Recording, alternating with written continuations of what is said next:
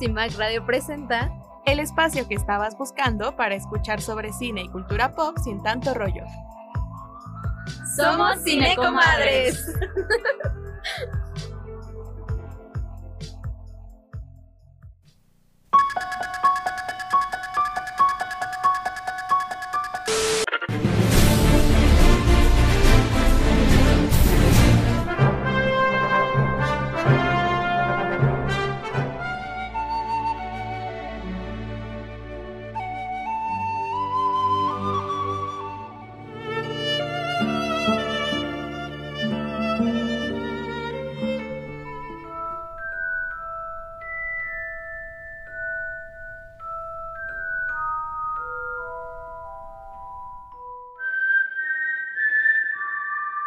Buenos días a todas y todos. Espero que todo vaya muy bien en este 9 de noviembre de 2023. Nosotras les saludamos a través del 106.1 FM y por Spotify con el nuevo capítulo de Cine Comadres, donde hablamos de cine y series sin tanto rollo. Hoy en cabina estamos Sujei Moreno. ¿Qué ondis? Jessica Loher. Hola, buenos días. Y Adriana Collado, su servidora. Volvemos a nuestra programación regular y el día de hoy toca el turno de hablar de un tema que me emociona muchísimo y es las sagas y franquicias cinematográficas. Sujei, ¿nos puedes contar un poco más al respecto? Por supuesto. Y bueno, no necesitamos mucho contexto sobre este tema. Más de la mayoría de las y los espectadores de cine y cinéfilos tienen al menos una saga favorita.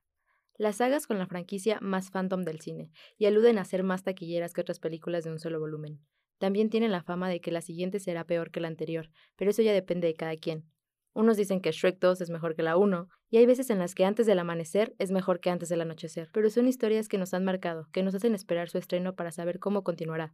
Si la chica se queda con el chico, si logran vencer el mal, qué pasará con los juguetes de Andy, si Toretto seguirá siendo el mejor conductor de carreras, si la venganza será el camino, si Bella debe de estar con Edward. Consumimos todas esas historias y las hacemos parte de nosotras, de nuestra vida y expectación. Entonces, Jess, Adri, ¿qué me dicen ustedes de sus sagas preferidas? A mí me encanta que hayas retomado a Edward y Bella porque soy 100% amante de Crepúsculo, perdón, tenía que admitirlo. Y me gustaría que comencemos un poquito definiendo para ustedes qué es una saga o qué es una franquicia de cine. Sin duda, creo que las franquicias de cine, eh, pues principalmente están desarrolladas en un universo muy particular. Por ejemplo, Star Wars en el espacio, Avatar en un mundo, pues no digital precisamente, pero sí tipo Matrix que conectaban a los investigadores a través de cables para que pudieran vivir en un universo distinto al suyo y así continuamente. Eh, creo que la magia de las sagas está justamente en eso, en que nos permite conocer mundos ajenos a nuestra realidad pero que mantienen ciertas cosas con las que como seres humanos empatizamos. Eh, como tal no tengo una franquicia o una saga favorita, creo que mi favorita es pues también Crepúsculo. Aquí hablando de Tim Edward, Tim Jacob, yo creo que a través de las películas empecé a debatirme quién era el mejor y creo que, insisto, esa es la magia de las sagas y de que cada vez que sale una película nueva nos permita conocer una perspectiva distinta y pues personajes muy, muy distintos entre sí. Una saga cinematográfica es básicamente una forma de contar una historia en el cine, pero a lo largo de varias películas que están interconectadas entre sí y se caracterizan por una narrativa continua que abarca obviamente varias entregas, eh, generalmente con personajes, escenarios y tramas que se desarrollan a lo largo de todas. Puede haber personajes que no comiencen en una saga, pero que sean introducidos después y que se vuelvan fundamentales, pero pues es básicamente pues eh, la definición. Y hablando como de la saga, mi saga favorita, creo que en definitiva tiene que ser Harry Potter. Sí amo mucho Crepúsculo, pero Harry Potter fue lo que me vio crecer. Entonces, toda la construcción del universo mágico de esa de, de, las historias de Harry me parecen muy interesantes. Ya la, la continuación en Animales Fantásticos y eso ya no lo vi, no, ya no me encantó pero eh, sí diría que es como igual una de las más populares. Y antes de irnos de lleno al hablar de, de más películas, ¿Ustedes cuáles consideran que son los elementos que identifican a las sagas? Totalmente creo que es la continuidad de, de bueno, en desarrollo de personaje, porque justo es como, las comparo un poco con las series, y es justo este desarrollo que va teniendo como que al inicio, no sé, era un desastre o al inicio era malo y ya después se convierte en bueno, pero vas viendo como que toda esa etapa, ¿no? Entonces creo que eso es muy importante en las sagas y que siempre se superan obstáculos, ¿no? Y siempre va a venir uno mayor o peor que el otro. Y e igual los personajes como arquetípicos que pues de alguna forma funcionan en esta franquicia o bueno, en la industria, funcionan y también nos hacen de alguna forma empatizar con ellos. Regresando un poco a los personajes, que normalmente es en lo que yo me enfoco, creo que justamente las sagas ayudan a conocer a profundidad estos personajes. Si en la primera película se veía como un malo, dentro de, no sé, tres o cuatro películas vamos a conocer por qué es así, por qué actuó así frente al protagonista y eso ayuda mucho a, insisto, conocer el universo en el que se desarrolla la historia. En el caso de que es una serie más que una saga de películas, Game of Thrones, pues a lo largo de todas las temporadas también íbamos descubriendo nuevos aspectos de cada una de las familias y como dice Suhei, a qué nuevos obstáculos se enfrentaban cada uno de los protagonistas.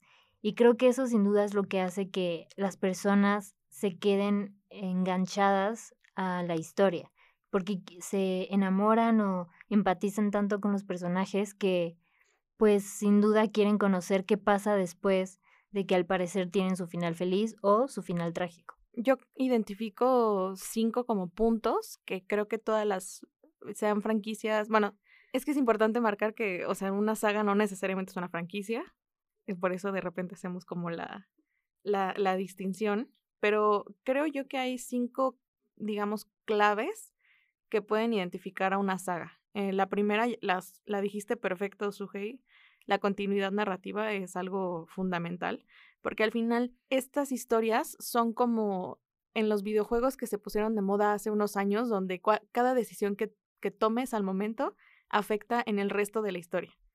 Aquí digamos que las decisiones que tomas en la primera película van a afectar lo que pasa en la segunda y van a afectar lo que pasa en la tercera, aunque la, mm, la problemática sea diferente en cada película, todas las decisiones afectan.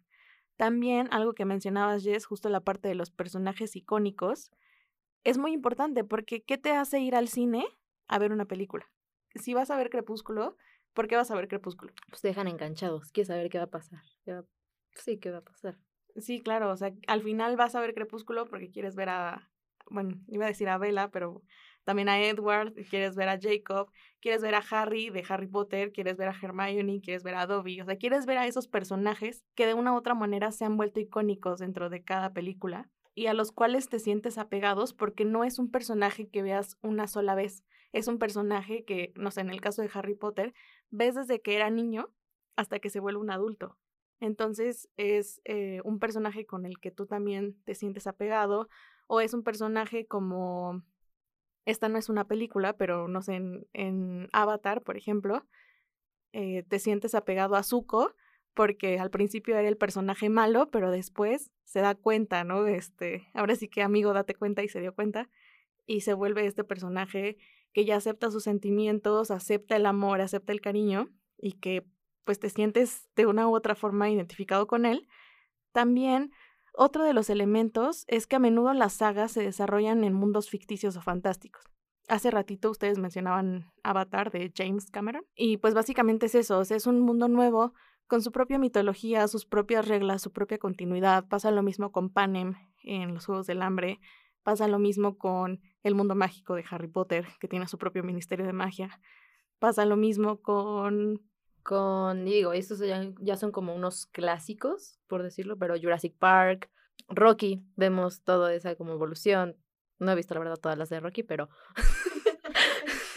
pero supongo que hay evolución. Yo tampoco las he visto todas, igual y... Mira, yo no he visto las películas de Rocky, debo admitirlo, o he visto clips, pedazos de, pero sí sé que en cada película nuestro protagonista Rocky se enfrenta a un enemigo nuevo, pero sin perder como este lazo emocional y conflicto personal del personaje protagonista. Entonces, pues sin duda, cada una de las sagas, ya sea de acción o de fantasía, incluso ahorita se me venía a la mente em, Legalmente Rubia, que creo que también es una saga, creo que tiene dos películas. Creo que técnicamente tiene tres, aunque todas queremos olvidar esa tercera entrega con sus dos sobrinas gemelas.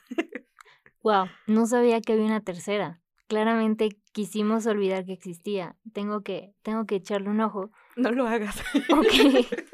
Pero sin duda, sin importar el género de la saga, cada una tiene un aspecto distinto que hace que las personas se acerquen a ellas.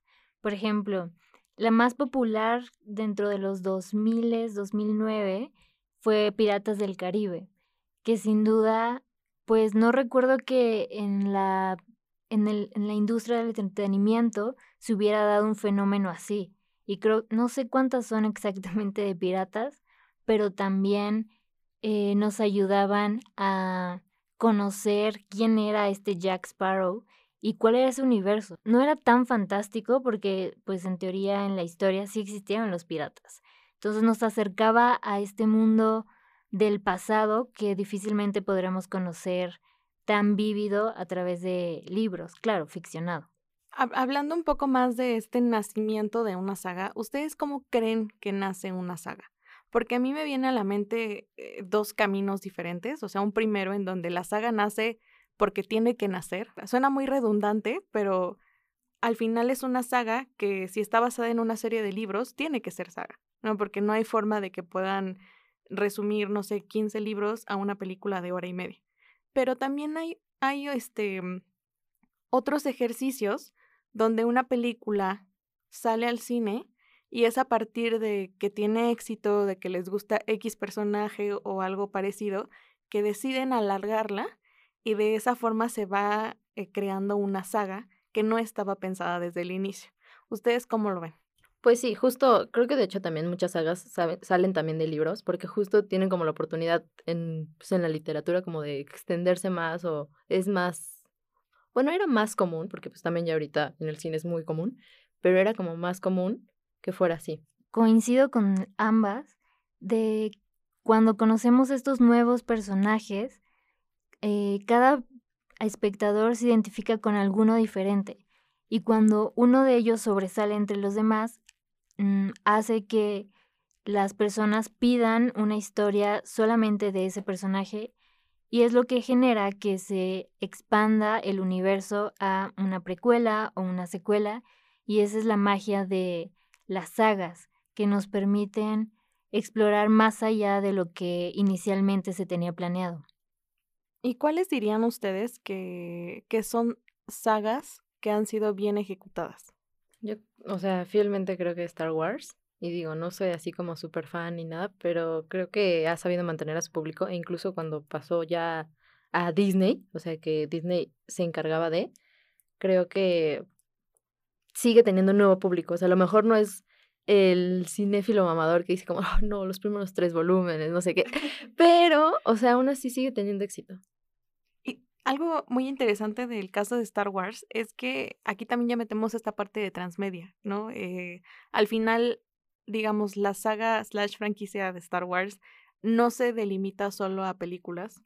Hay series live action de Star Wars, hay series animadas de Star Wars, hay cómics de Star Wars, hay merch inmensa de Star Wars, hay aplicaciones de Star Wars, entonces esa es una forma en la que también ellos han sabido estirar eh, a más no poder toda esa narrativa, porque es muy rica, o sea, tienen un, al final es un universo completamente propio y ellos tienen esa libertad, obviamente siguiendo esta parte de que sea canon, pero Mm, de, de ver qué más, qué otro ángulo no han sabido como presentarle al público y presentar, no sé, la serie que acaba de estrenarse de Ahsoka, por ejemplo, ¿no? O también la serie que se estrenó hace poco con Diego Luna, porque la película de Rogue One de hace unos años gustó mucho. Otra que considero em, pues no sé si está bien llevada al cine, pero que causó mucha empatía con la gente fue Matrix.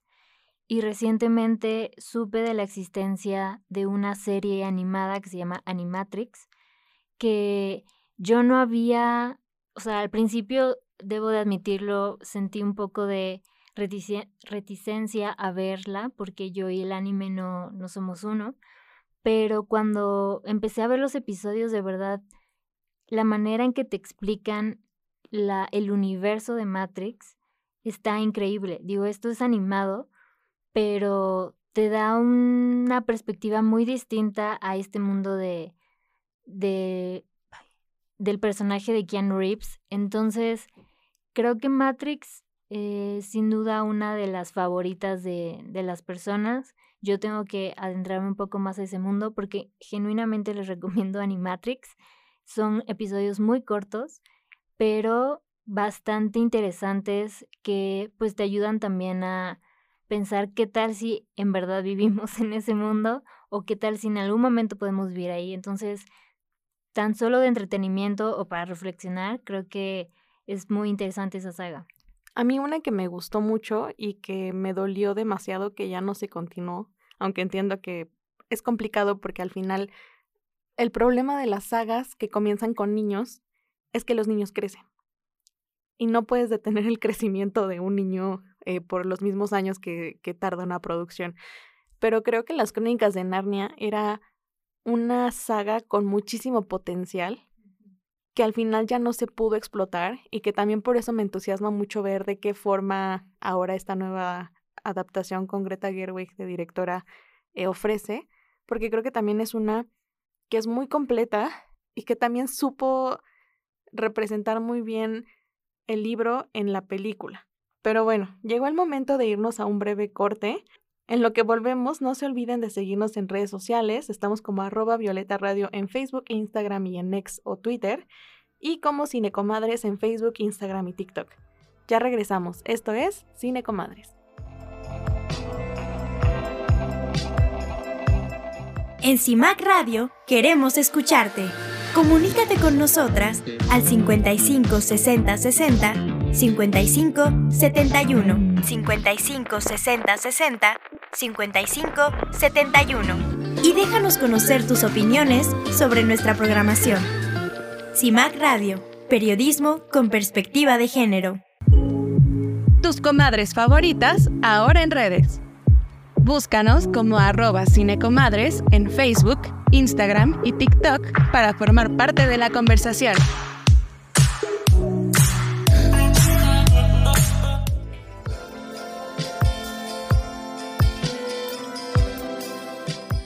Ya estamos de regreso en Cine Comadres, el programa donde hablamos de cine y series sin tanto rollo. Si nos acaban de sintonizar, el día de hoy estamos hablando de sagas cinematográficas. Sujei, antes del corte comercial hablábamos de por qué las sagas cinematográficas han quedado en la memoria de las personas eh, a través de los años, ¿no? Adriana mencionaba que en algunos casos cuando el cast es infantil, es inevitable continuarla porque la vida sigue y a veces pues esos personajes nunca se escribieron para que fueran adolescentes ni mucho menos adultos. Entonces, creo que esa es la importancia de tener otras sagas disponibles ah, actualmente en plataformas o si eres de la vieja escuela, DVDs, ¿no? Regresar a eso que, que nos hizo enamorarnos de la historia. ¿Cómo ves? Sí, totalmente. Y creo que hay veces en las que, por ejemplo, yo soy de las que si tiene una saga favorita o así, la ve y la vuelve a ver y la vuelve a ver. Me gusta también saber qué va a pasar, ¿no? Entonces, justo con las crónicas de Narnia, de niña las veía un buen. O sea, y sí, en su momento no ubico que me haya pegado como que terminara, pero ahorita lo pienso y era una gran saga.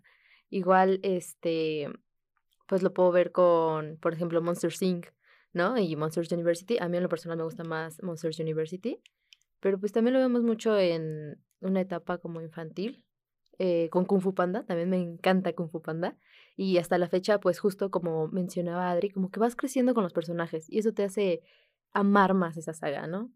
Sin duda. creo que eh, volvemos a lo mismo. La gran ventaja de tener disponibles historias tipo El Señor de los Anillos, que es como para una audiencia un poco más, pues no sé si adulta, pero que tal vez no se sentiría relacionado o identificado con Monster Inc. O igual y sí, porque la verdad es que, como hemos platicado en otros programas, los contenidos para infancias normalmente hablan de cosas mucho más profundas que lo que se cree. Sin duda tener esa posibilidad de volver a lo que pues nos hace felices y nos recuerda pues nuestra infancia es invaluable.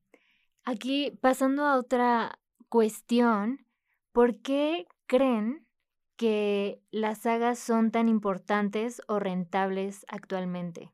Pues yo considero que, justo como decía hace rato, tiene mucho que ver el fandom, ¿no?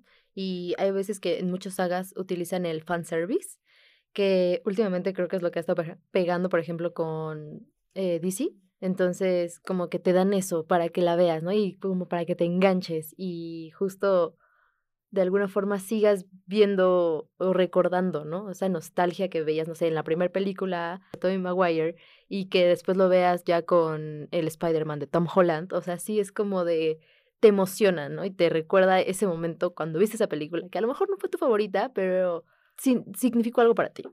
Le pegan a la nostalgia y pues eso se ve reflejado en el éxito financiero. Eh, las películas individuales pueden ser un éxito en taquilla, pero cuando se agrupan como parte de una saga, los estudios pueden aprovechar ese éxito continuo y mantener el interés del público durante años. Y eso eh, hablando solamente de las películas. Eh, no estamos mencionando toda la, la mercancía de dichas historias, mochilas, zapatos, camisetas, o sea, las sagas genuinamente representan un ingreso importante para los estudios. Entonces, es por eso que a través de los años, a pesar de que ya no se han hecho estas cosas icónicas como un Señor de los Anillos, eh, continúan sacando historias que puedan tener distintas hebras narrativas, pues para el infinito, sin duda. O incluso es como, te presento a este nuevo actor, actriz, o sea, que va, o sea, por ejemplo, lo veo ahorita con la del exorcista, que acaba de salir, y que justo es como, vemos la historia original y se siguen agarrando de eso. A lo mejor no es la misma, no es lo mismo, pero pues siguen tomando a la protagonista, ¿no? En todas las películas. Aquí es como que ya da como su testimonio, ¿no? Pero pues es eso, o sea, como al final la industria va a querer seguir haciendo más y más dinero, ¿no? Entonces, justo, o sea, yo considero que debemos de consumir de todo. Una que otra saga no hace daño, aunque sepamos que contribuimos al capitalismo, también somos parte de la evolución de personajes y de narrativas. Hay ocasiones en las que tantas películas aturden y el hecho de que quieran sacar más y más es también porque seguimos nosotros consumiendo. Y, o sea, no, no decimos como, no, ya son suficientes, no sé, cosas de Marvel, ¿no? O sea, chance solo es reflexionar si queremos ser parte de esas historias que a veces llegan a ser repetitivas y ser innovadoras. Como todo en la industria del cine, tiene su lado romántico y el lado crudo, ¿no? Sin duda, creo que ahorita estamos mencionando como, entre comillas, lo negativo, que a veces, pues sí, las, los estudios se van a lo económico y por eso siguen manteniendo estas historias, pero sin duda el lado bueno de que se sigan contando eh, una misma historia a través de varias películas también nos permite ver la innovación técnica que se usa en, eh, en la producción de estas películas, que al final es un reflejo de a nivel sociedad cómo estamos evolucionando. Eh, mencionaba al principio que a lo mejor los fans de Star Wars de las primeras películas, con sus efectos especiales, pues no rústicos, la verdad es que para su tiempo eran increíbles, por eso tanta gente se enamoró de esas, eh, no se sienten tan apegados o tan familiarizados con las de Diego Luna o las literalmente las que salieron después en Disney Plus y demás, porque ya no se siente tal vez ese corazón que había al principio, ¿no? Al principio era vamos a contar este universo con los recursos que tenemos y ahorita, aunque es impresionante cómo a través de una simple pantalla de LED nos permitan ir a universos interesantísimos, ya no es lo mismo, ya no se siente esa realidad que había en las anteriores. Pero sin duda es un elemento que eh, nos permite ver cómo avanzamos a nivel tecnológico como seres humanos. Y creo que eso es impresionante en las secuelas, que no solamente se concentran en los personajes, sino en los universos. ¿Qué más podemos contar a través de esta secuela con los recursos que actualmente tenemos y en el futuro, por supuesto, habrá a nuestra disposición? Sí, totalmente. O sea, la innovación en tecnología es también lo que te llama la atención, ¿no? O sea, lo vemos con Avatar, que 13 años, creo que sí fueron 13 años, de la primera a la que acaba de salir, y que se invirtió un buen de dinero justo como para estos efectos. Claro que la quieres ver por eso. O sea, yo me gustó Avatar la primera, pero la verdad pues era pues una niña cuando la vi. Entonces me acuerdo que fui al cine, me dolió la cabeza y como que sigo teniendo ese mal recuerdo porque la vi en 3D. Pero aún así, o sea, quería ver esta, o sea, como que me llamaba la atención, ¿qué hacen con tanto dinero? ¿No? Y digo, otra, eh, otro punto también de lo que sigue manteniendo como estas franquicias y que sigan también existiendo como más sagas, puede ser el impacto cultural que tengan, ¿no? Y fuera del aire, igual mencionábamos un poco también de la inclusión forzada. Hay veces en las que forzan este, estas sagas y las quieren alargar más cuando en realidad ya no tienen nada más que contar, solo quieren cumplir con esa venta y dinero. Sin duda, creo que eh, rescatando un poco como el impacto cultural que pueden tener, el hecho de que se queden en nuestra memoria después de 10 años o mucho más, porque por ejemplo El Señor de los Anillos, no recuerdo en qué año salió el libro o los libros, igual el mismo caso de Game of Thrones, pero se quedan en las personas de tal manera en que los hacen parte de su día a día y que inspiran a historias futuras. Entonces creo que sin duda alguna las sagas de cualquier tipo de género que ustedes gusten eh, se han mantenido en la industria del entretenimiento por una razón. Sí, porque generan bastantes ingresos a los estudios que las producen, pero también porque la gente las sigue viendo y las sigue pidiendo. Y pues ese es el punto de crear cine, ¿no? Que haya una audiencia y que la audiencia pues sigue alimentando tal vez a través actualmente de redes sociales como sus teorías y haciendo rica la historia, que eso es lo, yo creo que el sueño de todo guionista y director, que la gente se involucre a tal manera con su historia que la haga parte de, de su vida. Y bueno, ahora sí, vamos a pasar a la cartelera cultural de la semana del 9 de noviembre, presentada por nuestras amigas de Cinefolio la agenda semanal de Cinefolio. Hablando de franquicias, no se pierdan el estreno de The Marvels, de la directora Nia da Costa. Si quieren algo de terror, vayan a ver Juega o Muere del director Eren Celeboglu. Siguiendo en el terror se estrena Nefarious, La Palabra del Diablo de los directores Chuck Conselman y Carrie Solomon. Y en Netflix podemos encontrar un documental sobre Robbie Williams. Uy, lo que se viene para el próximo programa, donde te enseñaremos a analizar el cine con perspectiva de género. Acompáñanos. Y bueno, ahora sí ha llegado el momento de despedir el programa de hoy. Muchas gracias por habernos escuchado. Recuerden seguirnos en Facebook, Instagram, X como arroba Violeta y en Facebook, Instagram y TikTok como arroba Cinecomadres. Solo nos queda agradecer al resto del equipo de Cinecomadres que se encuentra en cabina, Dafne El Bichoringo López, Paloma López, Ilse León y Lice Martínez. También agradecemos a las másters de CIMAC Radio, Lucero Zamora y Saraí Nicanor, quienes estuvieron a cargo de la mezcla. De este lado de los micrófonos, Sujei Moreno, Adriana Collado, y Jessica Loher les damos las gracias y les invitamos a escucharnos el próximo jueves en punto de las 11.30 de la mañana en el 106.1 FM Violeta Radio. Que tengan un buen fin de semana. Esto fue Cine Comadres. CIMAC Radio presenta el espacio que estabas buscando para escuchar sobre cine y cultura pop sin tanto rollo. Somos Cinecomadres.